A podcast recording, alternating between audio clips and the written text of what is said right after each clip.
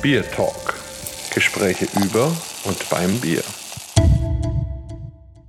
Hallo und herzlich willkommen zu unserem Bier Talk Nummer 13.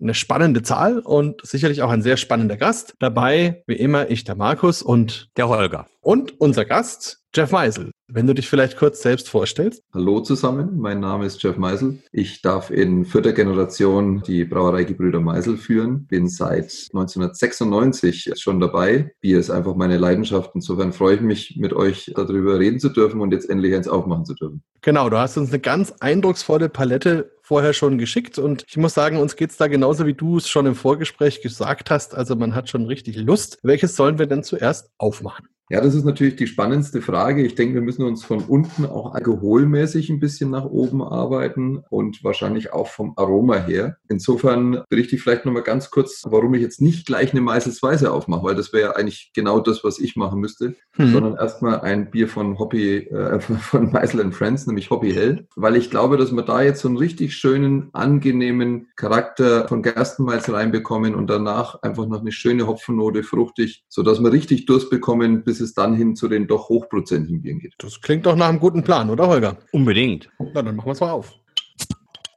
Das liebe ich doch. Also normalerweise, Jeff, reden wir immer eine halbe Stunde quasi, also gefühlt, bis man endlich mal was trinken darf. Der Sound war jetzt perfekt. Du entwickelst dich sofort schon zu meinem Lieblingsgast. Prost. das geht das schnell. Ja. Wenn es ums Trinken geht, sind wir stark. Ja, ein wunderschönes helles im Glas. Toll. Die Farbe gefällt mir richtig toll. Schön. Macht richtig Lust. Prost. Jetzt hast du mich so mit dem Prost überrascht, äh, konnte ich gar nicht zurückprosten. Also ich habe jetzt einfach schon mal das halbe Glas geleert. Na, das spricht dann nur fürs Bier. Wunderbar. Auf, auf, auf euer Wohl. genau. Nochmal auf deins.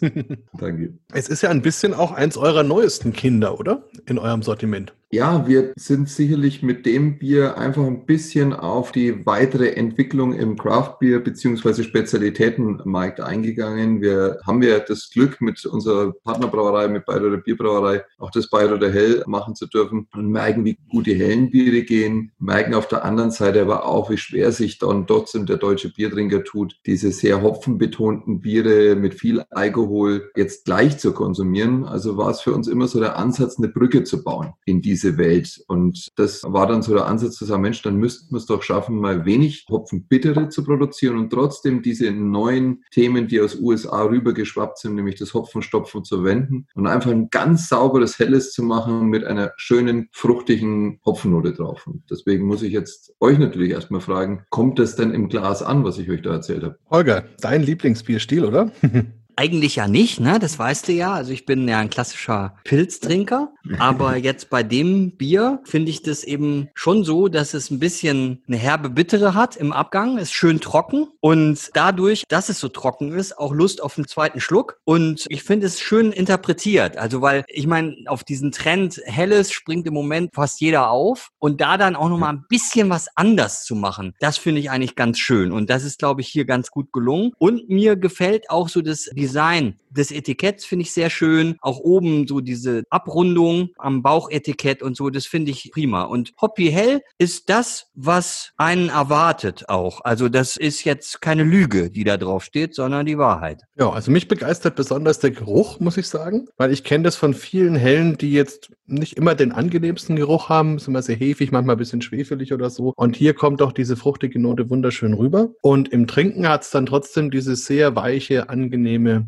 ja, sage ich mal, Süffigkeit, dass man einfach sagt, Mensch, es trinkt sich wunderschön, ist ein schöner Durstlöscher und ist ein ganz, ganz schöner Begleiter für einen Einstieg in so einen Abend. Gefällt mir auch sehr gut und hält, was es verspricht. Das ist sehr schön. Das freut mich und vielleicht die Geschichte auch dahinter noch, was mir besonders gut gefällt, ist in unserem Team, dass daran wirklich alles handgemacht und selber gemacht ist. Also von der Idee, von der Namenskreierung übers Design von unserem Valentin Bräunlein, der Markus Briemle, der das Bier dann auf unseren Wunsch hin kreiert hat, die Hopfen zusammengestellt hat. Also da hat wirklich jeder Hand angelegt, sodass man wirklich sagen kann, das ist ein komplett homemade Brew, wie man so schön sagen würde. Und das schreibt man uns ja manchmal nicht zu, aber Das ist einfach die Leidenschaft. Und wenn man es dann aufmachen kann und von vielen hört, Mensch, das schmeckt richtig lecker. Natürlich, der, der Hardcore-Trinker sagt auch, mir ist es zu langweilig. Das muss man nicht verschweigen. Das ist ja auch so. Aber dafür ist es eben auch nicht gemacht, sondern es ist dafür gemacht, wirklich den Durst zu löschen und trotzdem etwas überraschend zu sein. Wenn man so ein bisschen eure Geschichte anschaut, das finde ich schon immer sehr spannend, dass ihr ja so im Nachhinein betrachtet sehr viel, sehr früh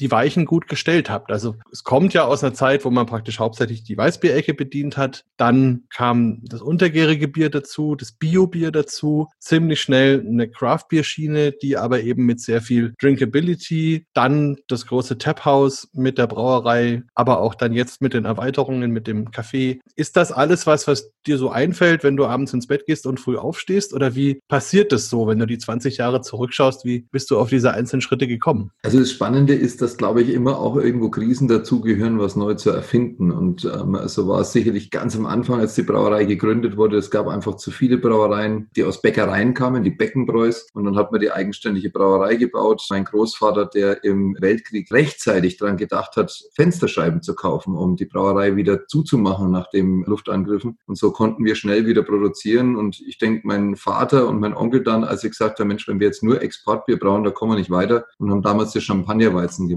Und als mein Cousin und ich einstiegen, war eigentlich aber die Zeit dann auch schon wieder ein bisschen abgelaufen. Paulaner, Franziskaner kamen mit Macht noch in den gleichen Markt, in dem wir auch waren. Wir waren da vielleicht auch ein bisschen schläfrig. Ich dafür durfte in meiner Jugend unheimlich viel anschauen. Ich habe in den USA studiert, habe da die erste Craft Beer Welle und dann den Anfang der zweiten mitgemacht und hatte damit noch viel Kontakt nach USA. Und auf der anderen Seite bin ich ein, ein richtiger fränkischer Busch. Deswegen wahnsinnig oft beim Conny in Breitenlesau gewesen und bei anderen Brauern und fand das immer toll, diese Handwerklichkeit, diese Ehrlichkeit. Ich glaube daraus wirklich und das mit dem Team zusammen, dass man das immer wieder lebt, ob das dann im Sportverein ist, selber Fußball spielen, danach Bierchen trinken, hören, was die anderen Kollegen, Kumpels und so weiter so gern trinken wollen, mit der Mischung aus den Erfahrungen in den USA, hat dann einfach dazu geführt, dass wir sehr offen geworden sind, auch mit dem Thema, dass es nicht so gut ging. In den Ende 1990er, Anfang 2000er Jahren hatten wir auch unsere Krise. Das hat natürlich für mich die Möglichkeit gegeben, Dinge zu ändern. Und so können wir wirklich Gott danken, dass es immer wieder so puzzlestückartig eins zu eins dazugekommen ist und wir die richtigen Schritte gemacht haben. Und jetzt ist irgendwo, gebe ich dir recht, da haben sich so die Puzzleteile zusammengefügt und wir sind gut geleitet worden. Und einfach glaube ich auch, weil wir es wirklich alle aus Herzblut und Leidenschaft machen und 24 Stunden an Bier denken. Ja, Holger, das konnten wir erleben, als wir das Liebesbier besucht haben, oder? Ich gebe das auch immer an als absolut positives Beispiel, was man auch gastronomisch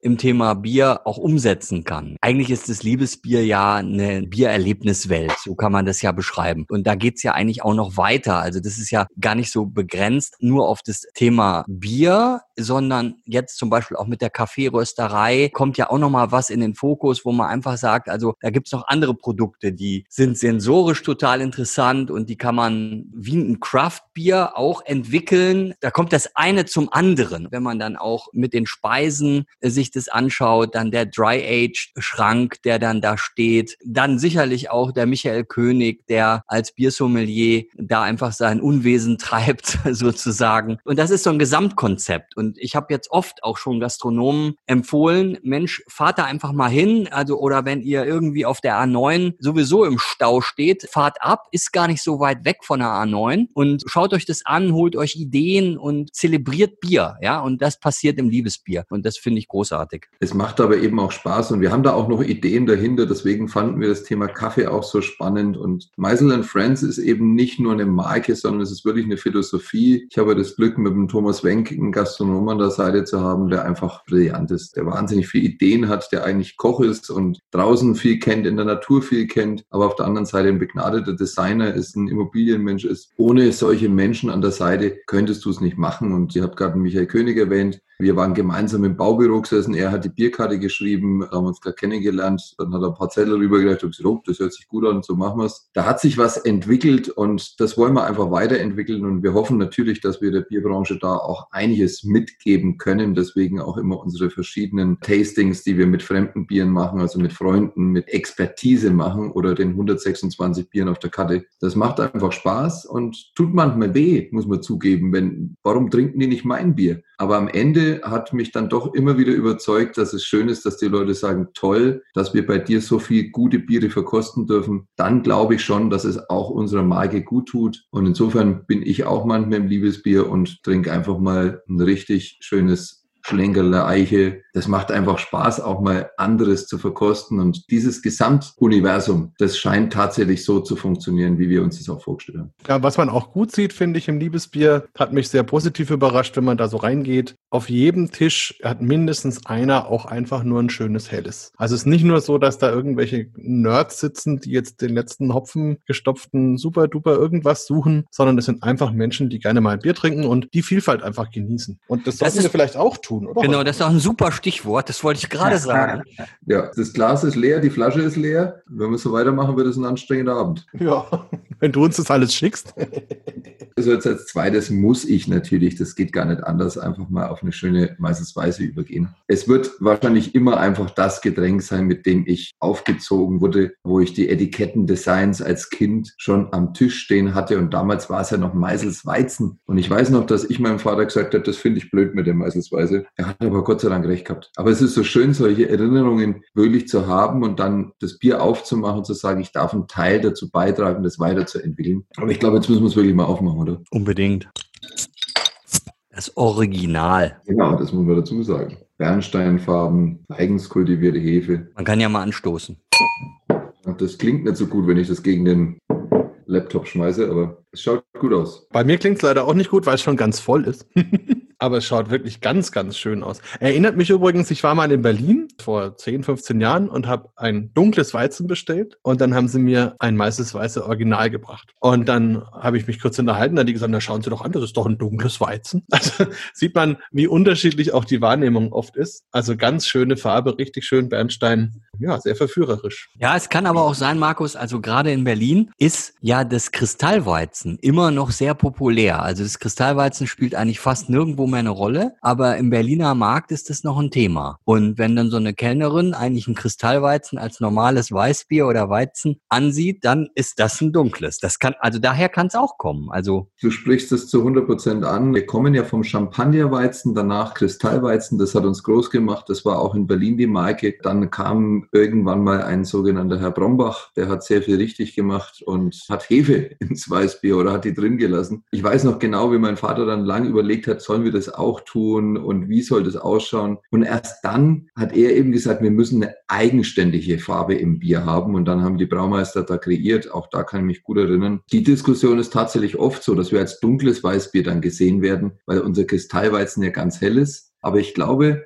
heute kann man sagen, wir haben es geschafft, wirklich eine Eigenständigkeit reinzubringen. Und ich sehe doch in den letzten Jahren den einen oder anderen, der auch auf diese rötliche Bernsteinfarbe, die wir ja haben, dann umgestiegen ist, weil du einfach so was Sattes in der Farbe drin hast. Und wenn dann noch du am Berg sitzt und das Licht dagegen leuchtet, dann hast du so eine rötliche Farbe. Allerdings genauso auch, wenn du im Festzelt bist und die Droglauer Burm spielen und du hast 2000 Gläser so in die Höhe. Also ich könnte in Schwärmen geraten. zum Glück haben wir jetzt eine 05er Flasche, weil das macht ja wahnsinnig Durst, wenn man dir zuhört, ja. Also Genau, dann lasst uns doch mal verkosten. Nochmal Jo. zum Wohl. Euch. Zum Wohl. wir sind sprachlos. Ja, einfach wunderschön dieses Mundgefühl, diese Cremigkeit. Das ist wirklich ein Bier, das dich ja voll im Beschlag nimmt, was sich voll ausbreitet, wo dieses bananige, schöne, fruchtige Aroma mit einer ganz leichten Säure, die so ein bisschen dagegen spielt. Also finde ich auch sehr, sehr schön. Ist jetzt vielleicht ein bisschen die falsche Uhrzeit, wobei letzten Endes ist es nie die falsche Uhrzeit. Sehr, sehr schön. Ich mag das sehr gern und ich habe es sehr oft auch in meinen Verkostungen, weil es für mich auch immer wichtig ist, Biere zu haben, auf die man sich irgendwie verlassen kann. Und das ist eins, wo ich immer weiß, wenn ich das dabei habe, das ist eine Bank, das kenne ich und da kann ich mit den Leuten gut arbeiten und sehr schön rausarbeiten, wie ein Weizen einfach sein muss. Ein Das- treuer Freund sozusagen. Sozusagen, ja. In Franken würde man sagen, das ist doch die Feierabendhalbe oder eine Feierabendzeitle bei uns natürlich. Stimmt. Insofern passt die Zeit eigentlich perfekt. Eigentlich ist schon alles gesagt. Also unser Ziel war es nicht, und ich bin ja alter Wein Stefan, aber ich habe mich manchmal ein bisschen geärgert, dass dort so eindimensional gelehrt wurde, wie ein Pilz, wie ein Hell, wie ein Weißbier zu schmecken hat. Und dann ist entweder mal die Nelke ganz vorne gewesen oder mal die Banane, obwohl ich am Anfang sehr skeptisch war, was das Thema Biersommelier angeht. Ich gedacht habe, das ist wieder so ein Modeschnickschnack. muss ich heute sagen, das hat dem Biermarkt unheimlich geholfen, dass es Menschen gibt, die mehr zum Bier erzählen, mehr erklären, mehr den Geruch, den Geschmack nach vorne bringen und vor allem die Vielfalt. Denn es gibt so viele richtig gute Weißbiere und für jeden ist was dabei. Unseres ist sicherlich keins für den, ach, ich möchte einfach nur, nur ein Bier und runterschlucken. Das ist schon was, wo mehr Volumen dahinter steckt, nicht vom Alkohol, aber vom Geschmack. Aber genau das wollten wir auch mit diesem Bier. Und dann gibt es aber wieder welche, die haben wieder ein bisschen mehr Ecken, ein bisschen mehr Kanten in der Richtung. Die Drinkability steht hier voll im Vordergrund und deswegen ist mein Schluckmuskel dann auch immer total auf Durchzug, wenn ich da mal anfange. Also ich muss da sagen, mein Lieblingsweizen stammt auch aus eurem Haus, aber es gibt's nicht mehr. Das war die Bio-Weiße. Die fand ich ja unglaublich gut. Aber leider ist sie nicht mehr da. Haben wir da eine Chance, dass es sowas mal wieder gibt? Auf jeden Fall gibt es immer Chancen, weil das Thema war unheimlich spannend, hat richtig Spaß gemacht. 2007 haben wir sozusagen die Bayer Bierweise gegründet, ist auch gut angekommen. Eins muss man aber sagen, wenn man heute Bio macht, muss man sich auch mit mehr Sorten dem Bio-Bier widmen und nicht nur mit einer. Das hat nicht so funktioniert. Und dann war eigentlich tatsächlich das Problem der Kapazität, der Möglichkeiten, das zu brauen, nicht gegeben, weil sich andere Sorten dann noch besser entwickelt haben. Aber du sprichst mir aus der Seele. Ich muss zugeben, das ganz interessant zu lernen, dass dadurch, dass das Malz nicht geschwefelt wird bei Bio, also es wird nicht bearbeitet in der Richtung, kriegst du einen deutlich höheren Nelkengeschmack raus, als du das beim konventionellen, was ja auch ganz sauber ist und ganz fein. Aber es sind schon Unterschiede da und das finde ich immer wieder spannend, dass du nur mit dem Rohstoff und der Art, wie das bearbeitet wird, ein Bier, das mit der gleichen Hefe, mit dem gleichen Wasser gebraut wird, ganz anders geschmacklich auf die Reihe bekommst. Jetzt hast du erzählt, ihr macht eure eigene Hefe, also ihr habt eure eigene Hefebank, Hefezucht. Hast du das eingeführt oder gab es das vorher auch schon? Nein, das gab es vorher schon. Das war wirklich mein Vater mit dem Hans Holländer, dem Braumeister damals. Die haben diese Hefe, ich weiß gar nicht mehr, wo sie die her hatten, auf jeden Fall gab es die eben nicht in der Weinstefaner Hefebank. Es ist eine eigenständige. Die haben sie sich dann großgezogen und haben da wahnsinnig viel Forschung reingesetzt, um die in den offenen Bottichen zu transportieren, dass das auch wirklich funktioniert. Heute ist es tatsächlich so, dass wir eine eigenständige Hefevermehrungsanlage gebaut haben und die immer wieder am Leben erhalten. Das ist ganz witzig in der Corona-Zeit. Wäre es so gewesen, dass die Brauerei zugemacht hätte wegen Corona, dann gab es schon sechs Freiwillige, die in der Brauerei geblieben wären, die 14 Tage dort geschlafen und gelebt hätten nur um die Hefe wirklich ständig am Leben zu halten und ihr immer was Neues zum Essen, also eine neue Würze zu geben. Ich darf durchaus sagen, dass all meine Freunde sich auch angemeldet haben, 14 Tage in der Brauerei zu bleiben. Ich wollte gerade sagen, das klingt doch nach einem Traumjob für dich, Holger, oder? Unbedingt. Mir ist nochmal wichtig, ich habe so drüber nachgedacht, so wie bin ich eigentlich mit Meisel and Friends in Kontakt gekommen und so. Also Meisels Weiße, klar, Evergreen kennt jeder. Aber dann gab es ja irgendwann mal dieses schöne Paket mit dem Indian Ale und mit dem Bavarian Ale und mit dem Chocolate Bock. Und dann dazu gab es dieses Glas das habe ich dann irgendwann wahrgenommen. Ich weiß gar nicht mehr genau. Ich glaube für 6,99 oder so. Und habe das natürlich dann mitgenommen und getrunken. Habe mir gedacht, wow, ne, also Preis-Leistungs-Verhältnis geht nicht besser. Eigentlich viel zu billig, ja? habe ich gedacht. Aber war ich sehr, sehr angetan. Also das war so der erste Kontakt zu Meisel Friends, den ich damals hatte. Da auch nochmal herzlichen Glückwunsch dazu. Und da hast du mir viele Freuden mit Freunden bereitet. das freut mich auch für dieses Preis-Leistungsthema Thema sind wir oft mal kritisiert worden. Aber jetzt zeigt sich es auch trotzdem. Wir wollten damals einfach eine Brücke zu dem traditionellen Biergeschehen und dem Modernen bringen. Und dann kannst du einfach nicht mit 20, 30 Euro anfangen. Das ist ein Bruchteil der Weintrinker, die sowas tun. Selbst in meinem Freundeskreis sind die meisten, die mal einen Wein trinken, zwischen 5 und 10 Euro. Ganz wenige in Richtung 20 Euro. Und deswegen war für uns der Ansatz, das zu suchen. Und deswegen, glaube ich, sind wir auch heute noch da, weil es passt, weil Preis-Leistung in Ordnung ist. Ich glaube, wir müssen drüber trinken, ne? wir, sonst werden Stimmt, wir diese fünf Biere nicht schaffen. Ne? Also wir, wir können bei dir ein bisschen Zeit ranhängen, das ist schon okay. Aber wir sollten trotzdem natürlich vorankommen. Macht auf jeden Fall richtig Spaß und genau das ist ja das Thema, dann immer wieder zu lernen und den Mike anzuschauen. Und sicherlich waren damals diese Stone-Jünger dann ja auch noch auf dem Markt und haben eher propagiert, dass es alles hier muss viel teurer werden und nach oben. Ich glaube, wir dürfen niemals den Kunden vergessen und denen vor allem auch nicht was vorgaukeln, was nicht da ist. Und insofern ist es logisch irgendwo, dass jetzt eine zweite Welle entsteht von Bieren, die die Leute mehr abholen, die sie nach vorne bringen. Und Markus, du kennst es aus Bamberg und der Region. Wir haben natürlich das Riesenglück, mit so vielen tollen Bieren aufgewachsen zu sein die meisten im Norden kennen ja eigentlich nur Pilz und Weizen oder vielleicht mal ein Alt und Kölsch, aber nicht diese vielen tollen unterschiedlichen Biere, die man gar nicht in eine Kategorie packen kann. Also ob das ein Hübner ist, ob das ein breiten Lesauer ist oder was auch immer. Das sind ja alles eigene Kategorien schon fast. Und jetzt kommen wir plötzlich mit so Hardcore-Bieren an. Und manchmal war ich ein bisschen enttäuscht, weil sie uns genau dafür dann kritisiert haben. Aber wenn wir uns dann kennengelernt haben, also der beste Spruch von einem Bierblogger war, ihr macht es einem verdammt schwer, euch nicht zu mögen.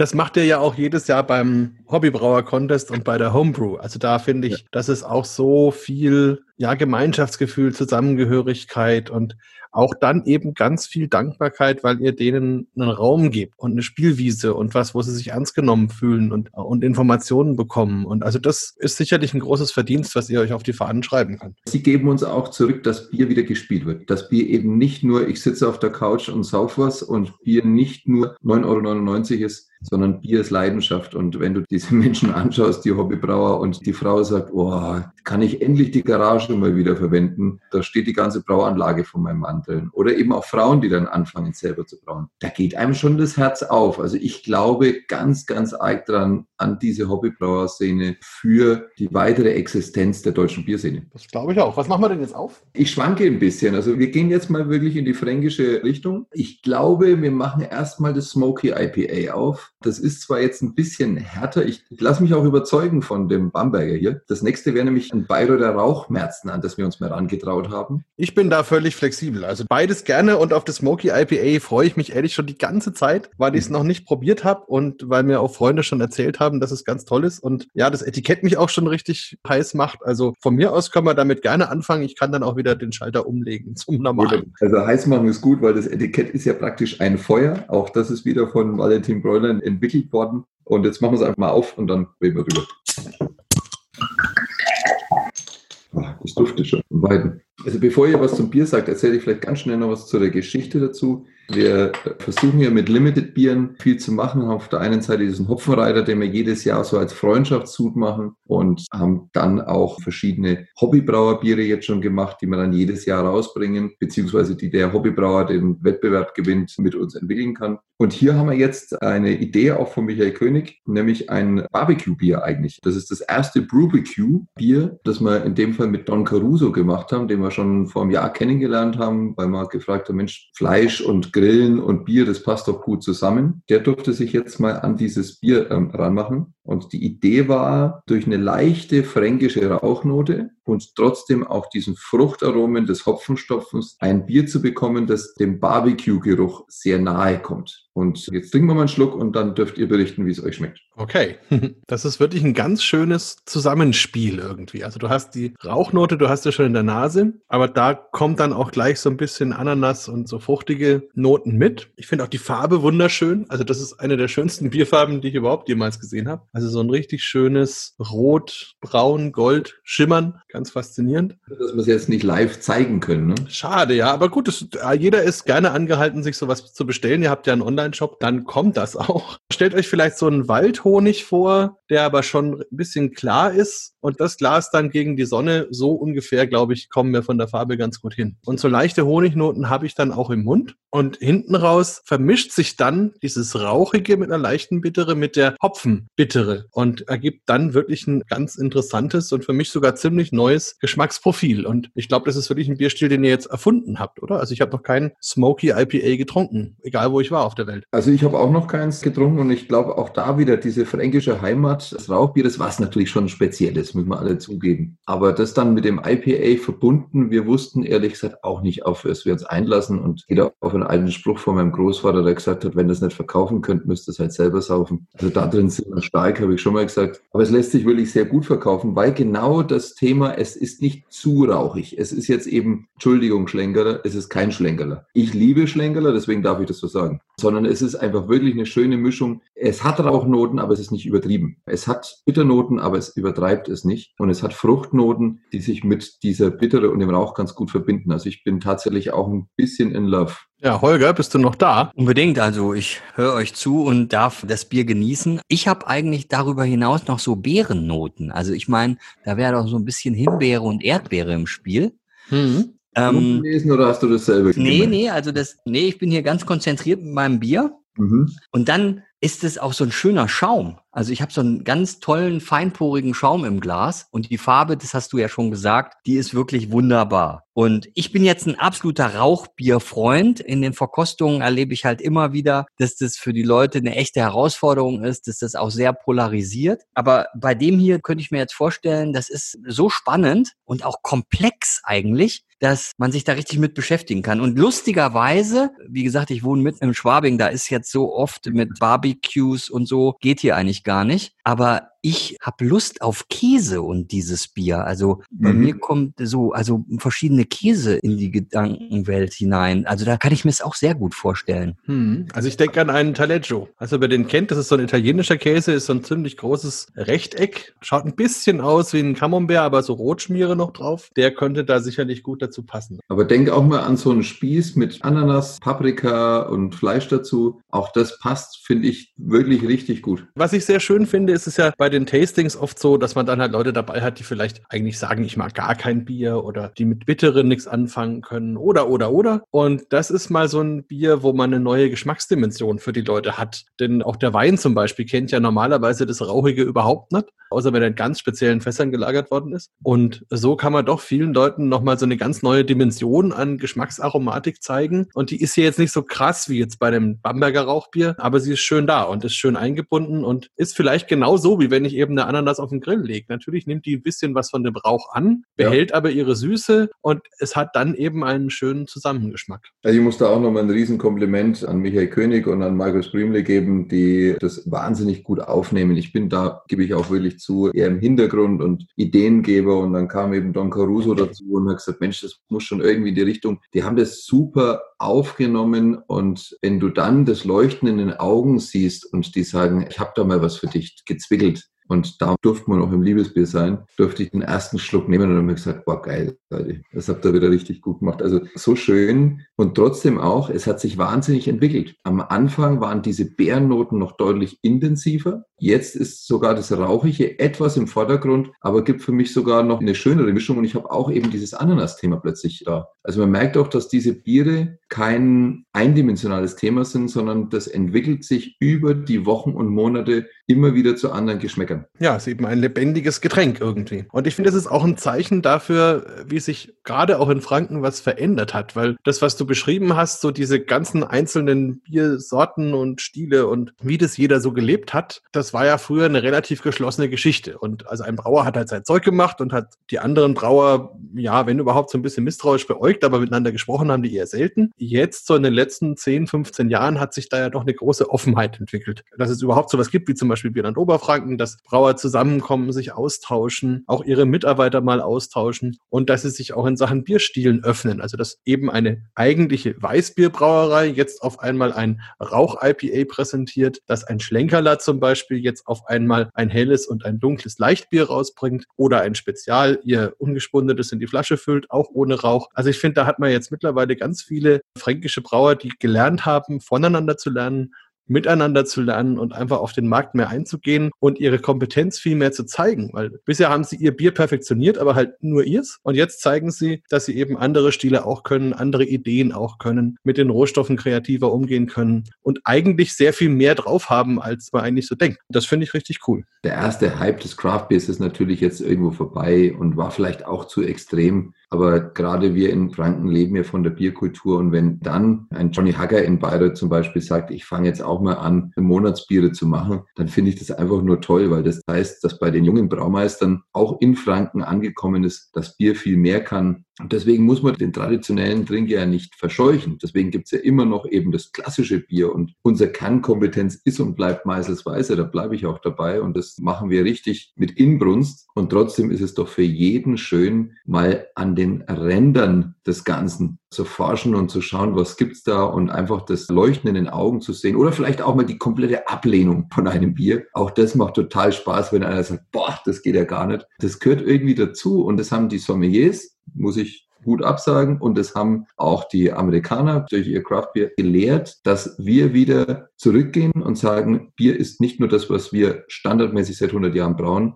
sondern die neuen Möglichkeiten. Und das sind wir einfach, und das muss unser Stolz sein in Deutschland. Das sind wir durch Wein Stefan, durch die Forschung, durch das Image, sind wir einfach in der Verpflichtung und auch in dem Wissen, dass wir das noch ein bisschen besser können als der Rest der Welt. Das ist ein sehr schöner Satz, gefällt mir gut. Ich höre euch ja wirklich gerne zu, also wirklich total gerne. Du willst schon wieder ein Bier, ne? Aber jetzt habt ihr also über Heimat und Tradition und so gesprochen und das ist doch genau das Richtige jetzt zum Rauchmerzen überzugehen, weil das ist doch der Bierstil der Heimatregion Franken, oder? Also wir sind jetzt schon sehr, sehr frech und präsentieren als Bayreuther ein Rauchmerzen noch dazu. Schlengerler und Spezial mögen es mir verzeihen ich bin bekennender Rauchbier-Fan. Ich, ich, ich liebe es und da kann alles auf den Tisch kommen, bisschen mehr, bisschen weniger. Wir haben in dem Fall mal gesagt, wir wollen ein bisschen weniger. Also es soll nicht zu dominant sein. Es soll auch für die Frau, die gern mal ein Bier trinkt, aber eben nicht unbedingt ein Rauchbier, soll auch sagen, ach doch, das schmeckt mir ganz gut. Und so haben wir das jetzt mal gestaltet. Ich bin gespannt, was ihr dazu sagt.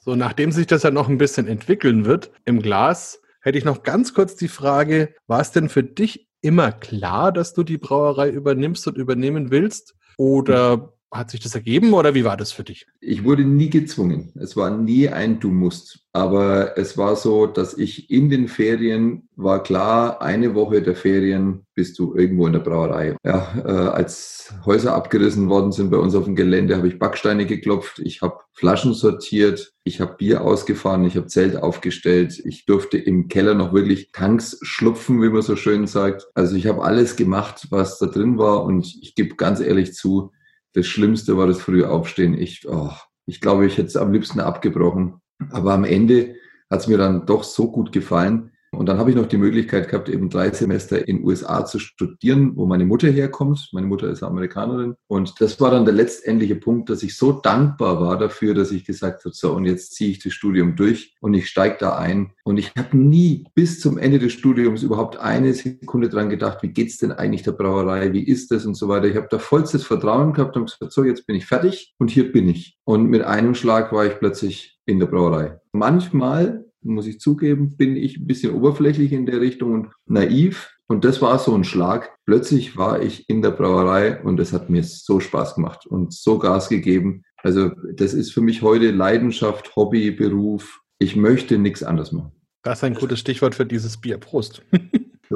Das ist jetzt ganz anders, oder? Also, wenn man jetzt vorher das Smoky IPA getrunken hat, dann hat man jetzt so eine richtig schöne Malzbombe eigentlich. Genau, Malzbonbon, ne? Ja, der Rauchcharakter ist wirklich dezent. Also das gefällt mir gut. Ich bin ja aus dem Ruhrgebiet und mag aber auch gerne Rauchbier. Das muss ich wirklich sagen. Und auch so die harten Sachen auch, ja. Also Schlenkerler finde ich auch großartig. Weil das auch so ein bisschen Atmosphäre da, als wenn man dann in Schlenkerler reingeht. Das wäre ja ein Frevel, da irgendwas anderes irgendwie zu bestellen. Obwohl jetzt natürlich klar Hensler und so, bevor der Markus das wieder sagt, ja, ja, ja. Aber lecker, lecker Rauchbier. Wir müssen in der Corona-Zeit jetzt wirklich mal ganz kurz einfach auf diese schöne alte Zeit. Wir kommen rein, man gibt sich einen Klepp, man liegt sich kurz in den Armen, man bestellt ein Bier da müssen wir jetzt mal kurz darauf anstoßen. Dass wir hoffen wirklich alle inbrünstig, dass diese Zeit möglichst schnell wiederkommt. Oh ja.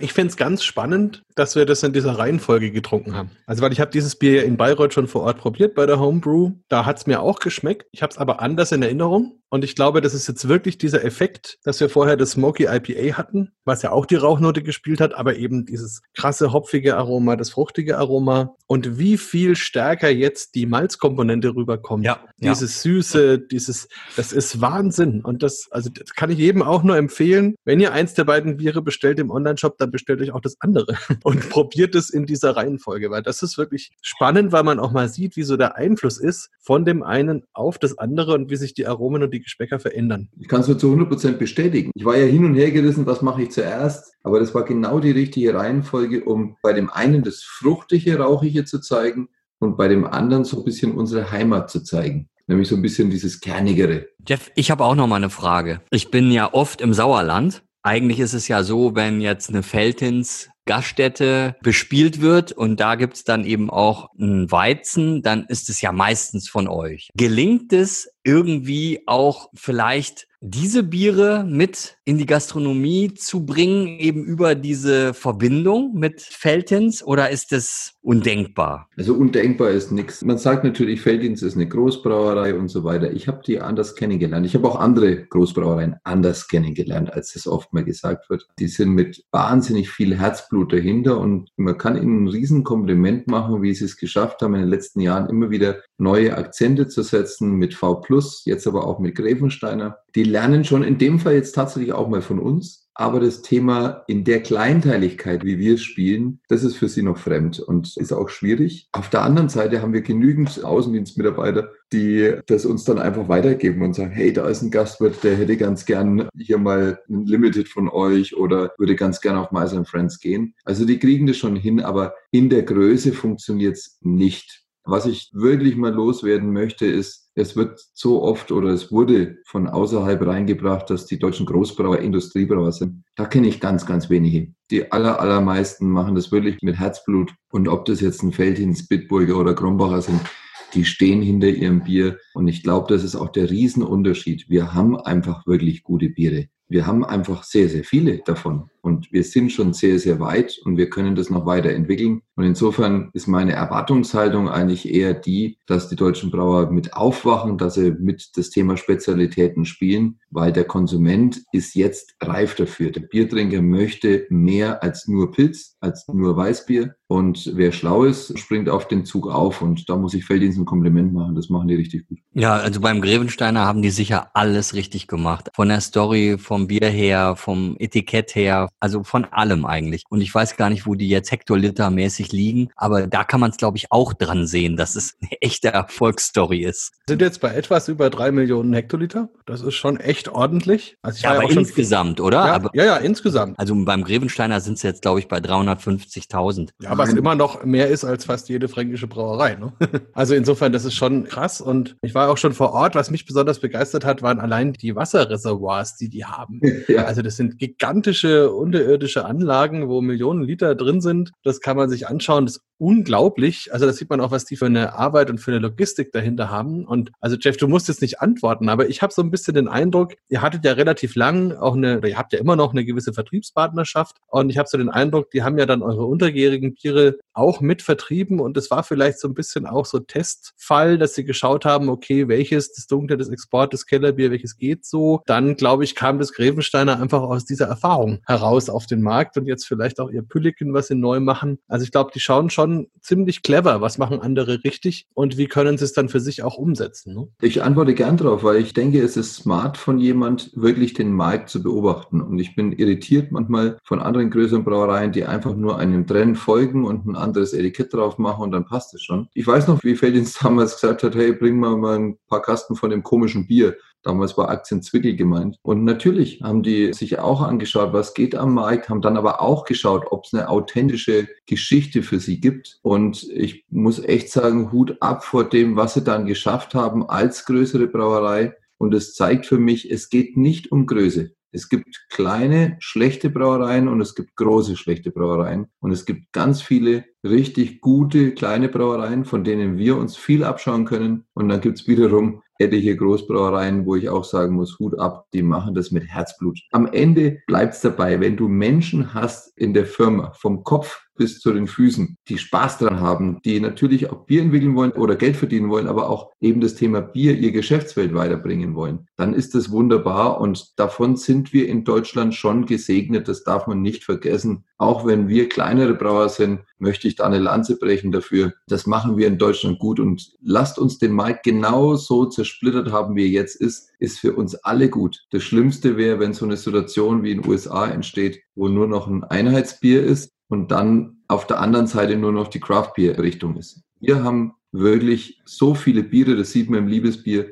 die wir mit Inbrunst verkaufen können und das ist echt toll. Ja, Holger, dieses Erlebnis hast du ja auch gehabt, oder? Auch in den großen Brauereien, wo man einfach sieht, dass jeder mit Herz und Leib und Seele dabei ist und eben auch in der Großbrauerei jemand ein begeisterter handwerklicher Brauer sein kann. Ich habe ja die Ehre, eben öfter in großen Brauereien zu sein und auch für die dann zu arbeiten. Alles das, was so abfällig ist, Industriebier, Fernsehbier und so, das kann ich auch überhaupt nicht bestätigen. Also das, was ich da erlebe, ist ja ganz viel Tradition auch. Es sind oft auch Familienunternehmen, Jahrhunderte schon und jeder ist da mit jeder Faser seines Körpers Brauerei, vom Bierfahrer bis hin zum Brauer. Und der Jeff hat es auch richtig richtig gesagt. Also die Menschen machen's. Wenn ich jetzt was zu sagen hätte in den großen Brauereien, würde ich das auch öfter einfach auch in den Vordergrund stellen. Also auch in der kommunikativen Ebene und in der Werbeebene würde ich einfach auch mich mehr trauen, diesen persönlichen Charakter auch zu spielen. Also ich glaube, das würde denen gut tun, aus dieser Ecke Fernsehbier, Industriebier auch rauszukommen. Und die Qualität die da produziert wird, ist ohne Fehl und Tadel. Also auch die Anlagen. Also das sind alles modernste Brauanlagen. Da gibt's Bierlabore im Hintergrund. Die sind so riesig. Also da gibt es manche Brauereien, die haben nicht so viele Mitarbeiter, wie da im Bierlabor da ist. Und da spielt sich die Braukompetenz ab. Ja, und da wird auch Qualität sichergestellt. Und all das wird eigentlich nicht gewusst in der breiten Biertrinkerbevölkerung so. Und das würde ich eigentlich alles mehr irgendwie irgendwie kommunizieren. Ich weiß auch nicht genau, wie man das macht, aber mir ist es oft zu platt, dass man da sehr, sehr einfach Werbung macht, ja, und viel zu wenig Marke transportiert.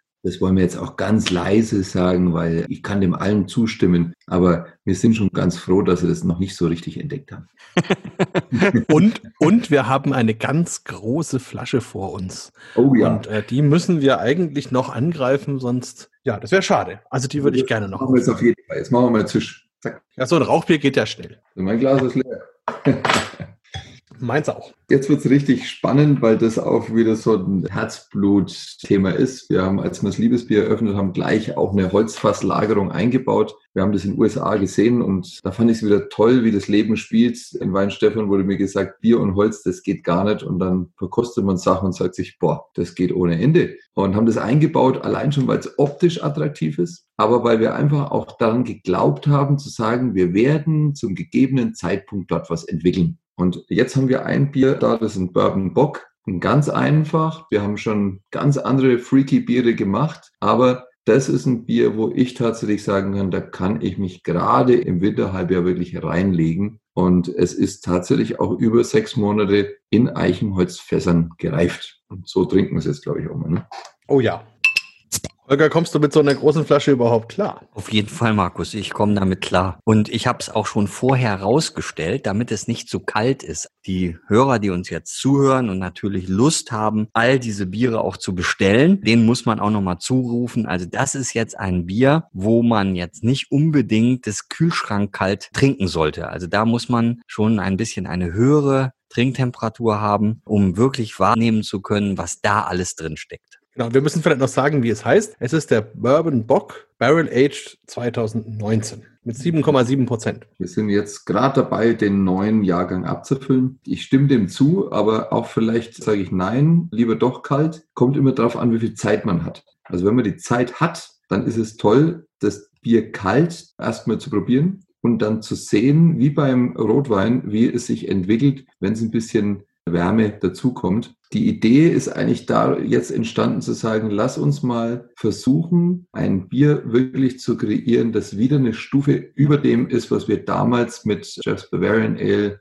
Stefans Indian Ale und Mike's Chocolate Bock entwickeln wollten. Und es trotzdem auch wieder in einem bezahlbaren Rahmen. Und jetzt schauen wir mal, was es kann, oder? Hm. Also ich hänge ja ehrlich gesagt am Geruch schon. Also ich ja, habe noch gar ich, nicht getan. Also, hast du das gehört, wie ich jetzt ja, ich habe es gehört. Genau. Also, und ich fand, also allein, wo du vorhin schon Rotwein gesagt hast, ich finde das auch ganz spannend, weil eigentlich, wenn ich mir jetzt so einen richtig dunklen, schönen spanischen Rioja vorstelle und da reinrieche, bin ich ziemlich nah an dem, was ich jetzt hier in der Nase habe. Hm, und dazu ja. dann noch diese Whisky-Aromen, die Vanille, das ist wirklich ganz schön. Ja, richtig Marzipan. Ja, also du hast Marzipan, diese Vanillenoten sind drin. Wir verwenden natürlich auch vorbelegtes Eichenholz, mit Bourbon vorbelegtes Eichenholz, aber eben auch komplett unbehandelt, also nur getoastetes. Und die Mischung macht es dann auch aus. Basis ist da ein typischer Bayreuther Bock, den wir auch in der Bayreuther Bierbrauerei nur einmal im Jahr machen, zur Winterzeit, typische Bockbierzeit, nutzen aber diese Basis, weil es hat genügend Alkohol, es hat genügend Restsüße und es hat nicht zu viel Bittere. Denn Holzfassbier verträgt nicht ganz so viel Bittere. Die kommt dann oftmals sehr stechend raus. Aber genau in dem Fall, dass die Süße da ist, die Bittere reduziert ist und der Alkohol ausreichend ist, nimmst du am meisten von diesem Holzgeschmack auf. Und deswegen ist tatsächlich der Bourbonbock ja die einfachste, aber auch die geschmackigste Variante, die wir bis jetzt verkostet haben. Finde das Spiel auch sehr schön. Am Anfang, gleich am Anfang vom Trinken, merkt man ja so eine leichte Säure. Das ist dann auch schon was, was einen fast wirklich an einen Wein erinnert, was so eine Kirschnote irgendwie mit sich bringt. Dann geht's über in dieses malzige, marzipanige, ja, wenn man von der Kirsche, da wird die Kirsche erst rot und dann ist sie schwarz und dann kommen so diese Vanilletöne, Karamell und hinten raus dann der Whisky.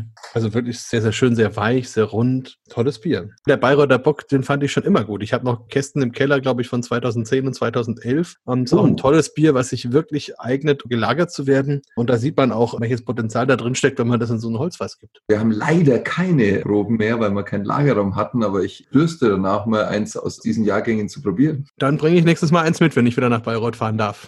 freut mich, freut mich. So wie ich vorhin bei dem Smoky IPA zum Thema Käse kam, muss man ja hier ganz zwangsläufig auch über Schokolade sprechen, oder? Ja, ganz klar, ja. Also das ist ja so. Das ist doch ein Finale, oder? Das ist doch ein super Finale für so einen Biertalk. Und wer jetzt nicht wirklich Lust hat, das also selber zu erleben und diese Biere in der Reihenfolge, wie wir sie jetzt hatten, auch zu verkosten, also der ist ja, der ist ja selber dran schuld. Also das kann man nicht anders sagen.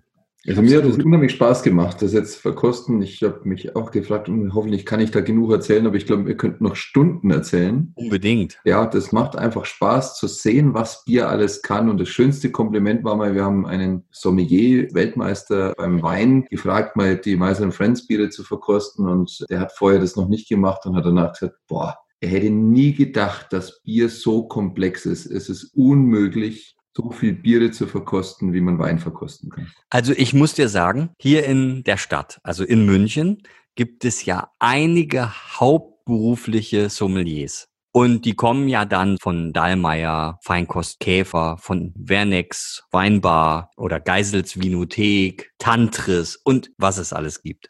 Mhm. Und ich habe dann die Ehre, ab und zu mal dabei zu sein. Da bin ich immer der einzige Biersommelier, der dabei sein darf. Und ich sage dann immer, ja, das Beste an jeder Weinvorkostung ist das Bier danach, das wisst ihr ja. Ne? Und dann darf ich da immer was mitbringen. Und dann bringe ich auch immer was mit und äh, stelle das vor und die können das so unglaublich toll wertschätzen, ja. Und gerade die Komplexität, die begeistert die total, wenn man jetzt zum Beispiel auch mit belgischen Sauerbieren dann um die Ecke kommt oder so, ja. Das ist Wahnsinn. Und dann, wenn dann der Abend vorbei ist und wir dann aufbrechen nach Hause, dann kommen immer, irgendwer kommt dann zu mir, sagt, ey Holger, hey, äh, bringst schon was vorbei, oder? Also unter der Theke, unter der Theke. Da, da ist das genau das Richtige, ja. Und das finde ich, spricht total für Bier. Das muss man transportieren. Und da glaube ich in der Tat, dass die Biersommeliers viel dazu beigetragen haben, dass diese Themen jetzt auch so breit gespielt werden. Es ist ein weiter Weg, den wir gehen müssen und vielleicht haben wir einfach zwei, drei Jahrzehnte übersprungen, indem wir so richtig den amerikanischen Weg machen wollten. Ich habe es damals schon gesagt, wir müssen unseren Weg gehen, wir müssen den deutschen, den bayerischen, den fränkischen Bierkonsumenten mitnehmen. Und wenn wir das schaffen, dann hat Bier so viele Möglichkeiten, auf einem ganz anderen Niveau gespielt zu werden, als nur zu saufen. Es geht um wirkliche Wertschätzung, um das, was wir hier jetzt gemacht haben und dann auch zu sehen, wir haben jetzt fünf Biere verkostet und da war keins nur annähernd so wie das andere. Und ich glaube, es fällt wahrscheinlich jedem jetzt schwer zu sagen, was war das Beste. Man kann nur sagen, welches hat mir am besten geschmeckt. Ich kann noch eine Geschichte auch zum Thema Weinsommeliers erzählen. Wir haben jedes Jahr einmal eine Schulung für ein Institut. Die haben hauptberufliche Sommeliers in Essen angestellt, die eigentlich normalerweise nur Wein verkosten und machen seit vier, fünf Jahren jetzt auch Bier und haben mich dann eben gefragt, ob ich sie schulen würde, damit sie mit dem Bier auch was anfangen können. Und da ist es auch so, ich habe mit denen die englische Bierwelt gemacht, die belgische Bierwelt, die deutsche Bierwelt und wirklich alles rauf und runter, kreuz und quer. Die können das alles viel besser beschreiben als wir, haben viel größeren Wortkasten, wie sie jetzt ein Aroma beschreiben, die fruchtigen Aromen und so weiter. Aber das Ergebnis ist immer, wir können zehn Rieslings oder zehn Chardonnays und so, aber bei euch ist jedes Bier anders und hat jedes Bier hat eine eigene Geschichte, hat eine eigene Aromatik und ein eigenes Standing und das begeistert die Leute unheimlich. Und ich glaube, damit können wir auch wirklich mit Stolz zurückgehen in unsere Bierwelt und sagen, okay, wir haben da echt was anzubieten, was den Leuten viel Spaß macht, was bodenständiger ist und womit wir wirklich eine große Palette haben, wo wir jeden irgendwie abholen können. Der Schlüssel ist eigentlich die Gastronomie. Also wenn wir es da schaffen würden, dass eben die Servicekräfte da wirklich loslegen können, das wäre prima. Und da ist dann Liebesbier auch wieder so ein gutes Beispiel. In so einer normalen Gastronomie ist das eben ein großes Problem. Also es fehlt ja nicht an Ausbildungskonzepten oder an Schulungen, sondern auch schon alleine die hohe Fluktuation die man in der Gastronomie hat, ist da eben nicht förderlich dafür, wirklich da diesbezüglich Qualität reinzubringen. Aber ich kämpfe dafür, also äh, für mich ist es ein ganz, ganz wichtiges Thema, die Gastronomie da mitzunehmen, zu begleiten und auch zu fördern, eben dieses Thema dem Gast zu vermitteln, zu transportieren. Und da spielt natürlich Leidenschaft auch eine große Rolle. Da auch die Bitte nochmal an euch, an die Sommeliers, wirklich darauf einzuwirken, es ist nicht so kompliziert. Man muss nicht unbedingt zwei Sommeliers beschäftigen, um Bier zu verkaufen. Es würde schon ausreichen, wenn man eine wirklich ausgefeilte Bierkarte hat, ob das jetzt dann fünf oder zehn Biere sind und die ein bisschen beschrieben sind. Das kriegt jede Aushilfe auch auf die Reihe. Die Erfahrung haben wir gemacht. Jeder weiß ganz schnell, was eigentlich am besten ankommt. Und so war jetzt am Schluss bei uns, bevor jetzt Liebesbier zumachte, war die klare Aussage, wenn einer kommt und sagt, ich möchte eigentlich normal Bier trinken, aber ein bisschen mehr, dann haben die sofort gewusst, ich empfehle denen jetzt mein Hobby hell.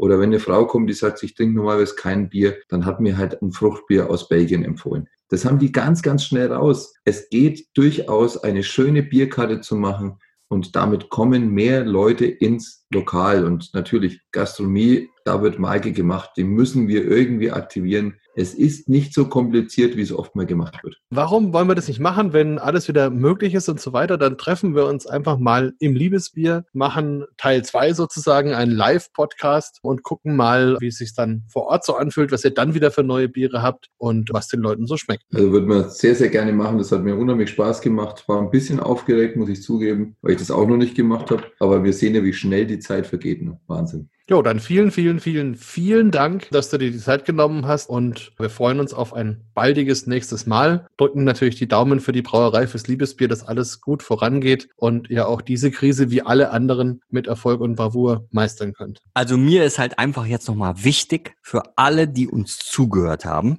glaube ich, ist jetzt einfach nochmal wichtig aufzuzählen. Also wir haben erst das Hoppy Hell gehabt und dann ganz klassisch Meisels Weiße, das Original. Dann sind wir rübergegangen in die Barbecue-Welt zum Smoky IPA, haben dann die Malzbombe Rauchmerzen, Bayreuther Rauchmerzen genießen dürfen und als das absolute Finale, das perfekte Digestiv sozusagen, war dann Meisel Friends Bourbon Bock. Barrel Age 2019 dabei. Also ich glaube, wir müssen es nochmal klar machen, dass alle dann quasi auf der Bestellliste das auch richtig machen. Okay? Und wir kriegen keinen Cent von Meisel, das sei mal ganz deutlich gesagt. Ähm, wenn wir solche Empfehlungen aussprechen, dann wirklich aus absolut freiem Willen und sehr gerne. So, jetzt aber Tschüss und bis zum nächsten Podcast. Servus. Tschüss. Bier Talk, der Podcast rund ums Bier.